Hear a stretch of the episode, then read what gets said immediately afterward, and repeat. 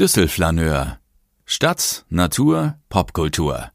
Der Podcast zum Blog.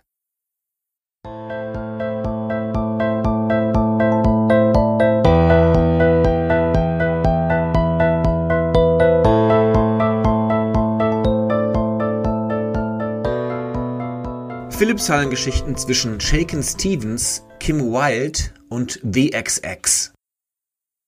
Fast jeder Düsseldorfer kann mindestens eine Philips-Hallen-Geschichte erzählen.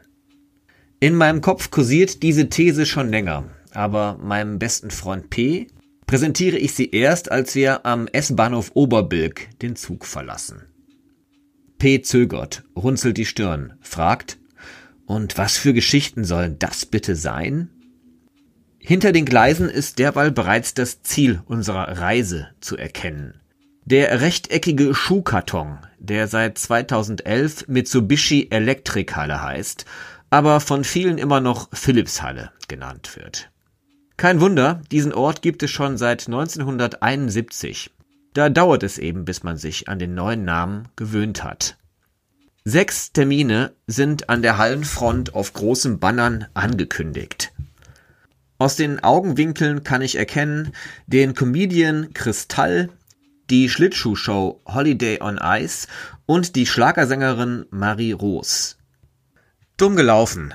Meinem weder Comedy noch Eiskunstlauf oder schlageraffinen Freund P habe ich nämlich versprochen, wir würden heute eine Art popkulturellen Spaziergang unternehmen. Da muss er durch, Treppe runter, links ab, durch den S-Bahn-Tunnel. An Konzertabenden strömen hier Tausende von Menschen Richtung Halle. Jetzt ist es kurz nach 13 Uhr, keiner strömt, wir schlendern, die Sonne scheint und der Vorplatz ist menschenleer. Ich erinnere mich, wie oft ich hier gestanden habe, positiv aufgeregt, weil ich gleich etwas Besonderes erleben würde. Zum Beispiel das allererste Philips-Hallen-Konzert der Toten Hosen, kurz vor Weihnachten 1991. Oder das Finale im Handball-IHF-Pokal 1989, als Turo Düsseldorf in der ausverkauften Philipshalle das Hinspiel gegen Frankfurt Oder gewann. Der Grundstein für den späteren Titelgewinn.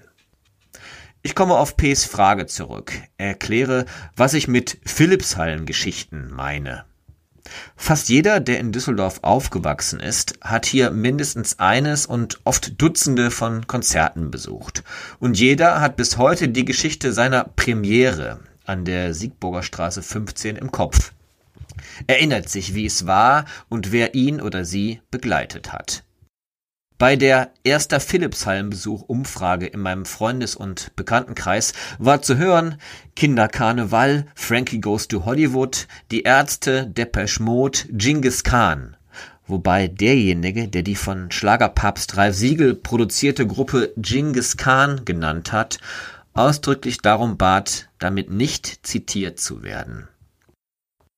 Und was sollen wir jetzt hier? fragt P., der heute irgendwie nörgelig drauf ist.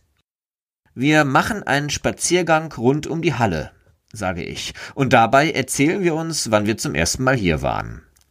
P schüttelt skeptisch den Kopf. 50 Meter vor den Halleneingängen bleiben wir stehen. Inzwischen sind auch die restlichen Banner zu erkennen. Der Nussknacker, aufgeführt vom St. Petersburg Festival Ballett. Michael Patrick Kelly, nie gehört, sagt P, bestimmt einer von der Kelly Family. Und eine Veranstaltung namens Distant Worlds, die wir nach kurzer Google-Recherche als eine Art Soundtrack zum Computerspiel Final Fantasy identifizieren. Also popkulturell ist das, was hier momentan auf dem Plan steht, nur im weitesten Sinne, meckert P. Und außerdem waren die Banner früher schöner und größer. Ich glaube, die waren sogar handgemalt. Hört, hört sage ich, in Anspielung auf die Nostalgieallergie, die sich mein eitler Freund P immer wieder mal diagnostiziert. Ist da neuerdings jemand auf den Früher war alles besser Trip gekommen?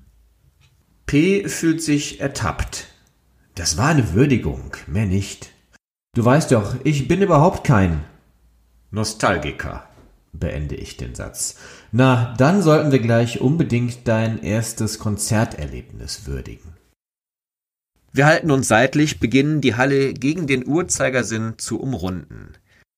Ich erwähne unseren letzten gemeinsamen Besuch vor Ort im Februar 2017.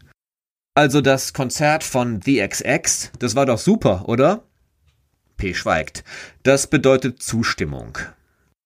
An der Südparkseite der Halle passieren wie ein angebautes Bürogebäude leere Parkplätze, rot-weiße Pöller. Ich lege los. Erzähle von meiner Philipsheim-Premiere im Jahr 1982. Als Elfjähriger habe ich gemeinsam mit meinem Schulkumpel Oliver ein Konzert des britischen Rock'n'Roll-Sängers Shakin' Stevens besucht, einem der damaligen Teenie-Stars. Ganz sicher hat Shaky, wie er vom Bravo, Popcorn und Pop Rocky genannt wurde, auch seine Hits Oh Julie oder Shirley gesungen. Doch daran erinnere ich mich nicht mehr. Ich erinnere mich nur noch an einen Song, er wurde nicht von Shakin' Stevens auf die Bühne gebracht, sondern von einer mittelbekannten Neue Deutsche Welle Combo, die genauso hieß wie ein später weltweit erfolgreiches Frankfurter Eurodance-Projekt. Snap, allerdings mit Ä geschrieben, hatten als Vorband die undankbare Aufgabe, das nach Shaky verlangende Publikum einzustimmen. Mir taten sie leid, denn sie wurden fast durchgehend ausgebuht. Nur bei einem Song ernteten sie Applaus. Elisabeth, der WDR2-Radiohit der Band. Auf meinem Smartphone suche ich das Stück bei YouTube und finde einen Auftritt aus der ARD-Musiksendung Bananas. Wir bleiben stehen, schauen den Clip an. Gar nicht mal so schlecht, mein P. Aber am krassesten ist der 80er Jahre Schnäuzer des Sängers. Sieht aus wie bei Charlie Chaplin, entgegne ich. Wie bei Charlie Chaplin der Adolf Hitler parodiert, kontert P. Wir erreichen das Ende der Südparkseite der Halle, setzen den Rundlauf fort, vorbei an der Zufahrt, die die Stars benutzen. Und jetzt du, sage ich zu P, als wir über den leeren Parkplatz an der Hallenrückfront entlang spazieren. Bei wessen Konzert warst du zum ersten Mal hier? Anders als bei dir war es immerhin kein Elvis-Imitator, sagt guter Geschmacksfetischist P. und legt dabei eine Mischung aus Spott und Ironie in die Stimme. Ich weiß sogar noch den Monat, Dezember 1983. Als wolle er Spannung aufbauen, macht er kurz Pause. Dann sagt er, hätten wir uns damals schon gekannt, hätten wir uns Kim Wilde gemeinsam anschauen können. An dieser Stelle sollte man vielleicht kurz erwähnen, dass mein bester Freund P seine ersten zwölf Lebensjahre in Mönchengladbach verbracht hat. Was beweist, nicht nur Düsseldorfer, auch Menschen aus dem Umland können Philippshallen-Geschichten erzählen. Ich frage ihn nach Details. Er weiß noch, dass Kim Wilde als letzte Zugabe ihren ersten großen Hit Kids in America gesungen hat. Und dass er mit der S-Bahn aus Mönchengladbach angereist und von seinem Vater mit dem Auto abgeholt worden ist. Aber mit wem er da war, das weiß er nicht mehr. Merkwürdig. So etwas passiert meinem datensammelnden Freund P sonst nie. Bevor ich nachhaken kann, ist er bereits weitergezogen. Es geht leicht aufwärts, er biegt ab, ich hole ihn ein. Wir haben unsere Runde inzwischen so gut wie abgeschlossen, laufen auf dem Bürgersteig der Siegburger Straße an der grauen Hallenfassade entlang. Vorbei an dem weißen Mitsubishi Elektrikhalle Schild erreichen wir wieder den Vorplatz. Über die Treppe, die schon Generationen von Besuchern als Treffpunkt genutzt haben. Unser Spaziergang rund um die Halle hat nicht mehr als 15 Minuten gedauert inklusive 80er Jahre Zeitreise zu Shaken Stevens und Kim Wilde. Ich muss dir was sagen, beginnt P. Ich habe dir vorher nicht alles erzählt. Und dann erfahre ich, wie seine Philipshallen-Premiere mit Kim Wilde wirklich verlaufen ist. P. verabredet sich für das Konzert mit seiner Klassenkameradin Claudia, in die er schwer verliebt ist. Eine unklare Verabredung nach dem Motto, ach, du willst da auch hin, super, dann treffen wir uns an der Treppe vor der Halle. An der Treffpunkttreppe wartet er eine halbe Stunde. Als er Claudia endlich entdeckt, ist diese gemeinsam mit dem zwei Jahre älteren Schulplayboy Andreas unterwegs. Der enttäuschte P gibt sich nicht zu erkennen, taucht in der Masse unter. Das erste Philips-Hallenkonzert, das zugleich das erste Konzert seines Lebens überhaupt ist, schaut er sich alleine an. Ein Trauma fürs Leben? frage ich, quasi das Kim Wilde Konzertsyndrom. Ich hab's überlebt, sagt mein ungern Schwächen zeigender Freund und grinst sein Ich hab alles im Griff Grinsen. In den Tagen nach unserem Mittagsspaziergang klicke ich in einem Pressearchiv durch tausende Einträge, in denen Düsseldorfs berühmteste Halle vorkommt. Mission: eine Hallenchronik erstellen. Ich finde hunderte Artikel allein übers Boxen, besonders aus den 1990ern. Rocchigiani, Maske, Schulz, Ottke, Klitschko. Alle standen in der Philipshalle im Ring. Ich finde Artikel über legendäre Konzerte von Tina Turner, Pink Floyd, Kraftwerk, Lou Reed und Duff. Und ich finde Kreischalarm-Schlagzeilen über die großen Teenie-Bands der 90er und Nuller Jahre.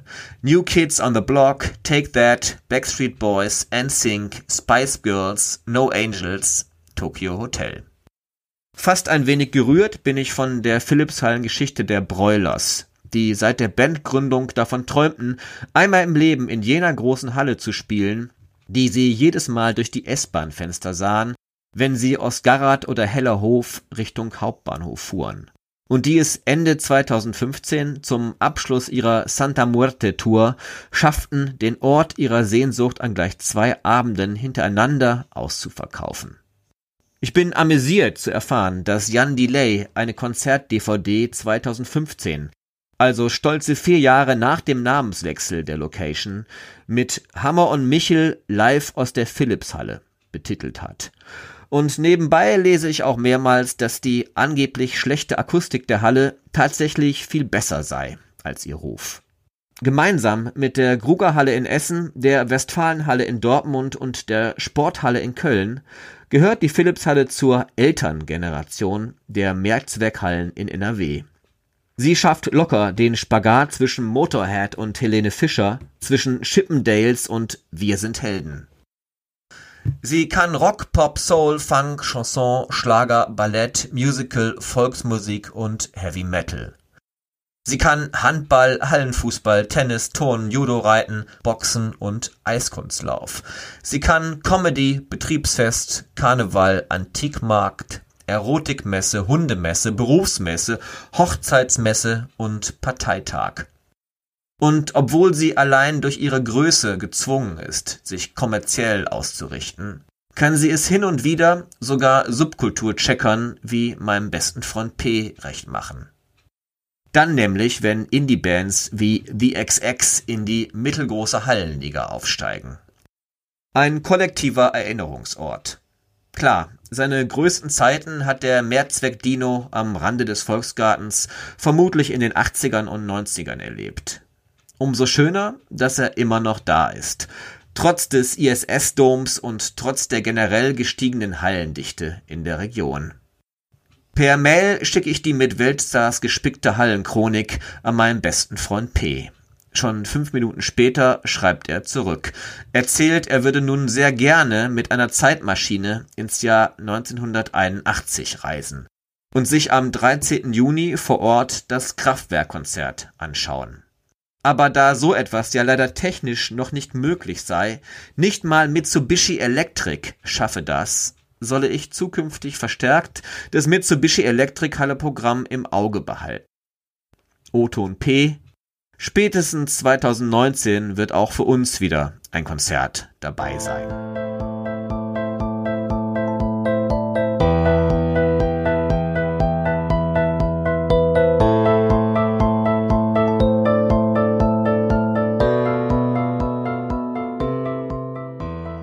Dies war eine Folge von Düsselflaneur, der Podcast zum Blog. Mehr Infos unter www.düssel-flaneur.de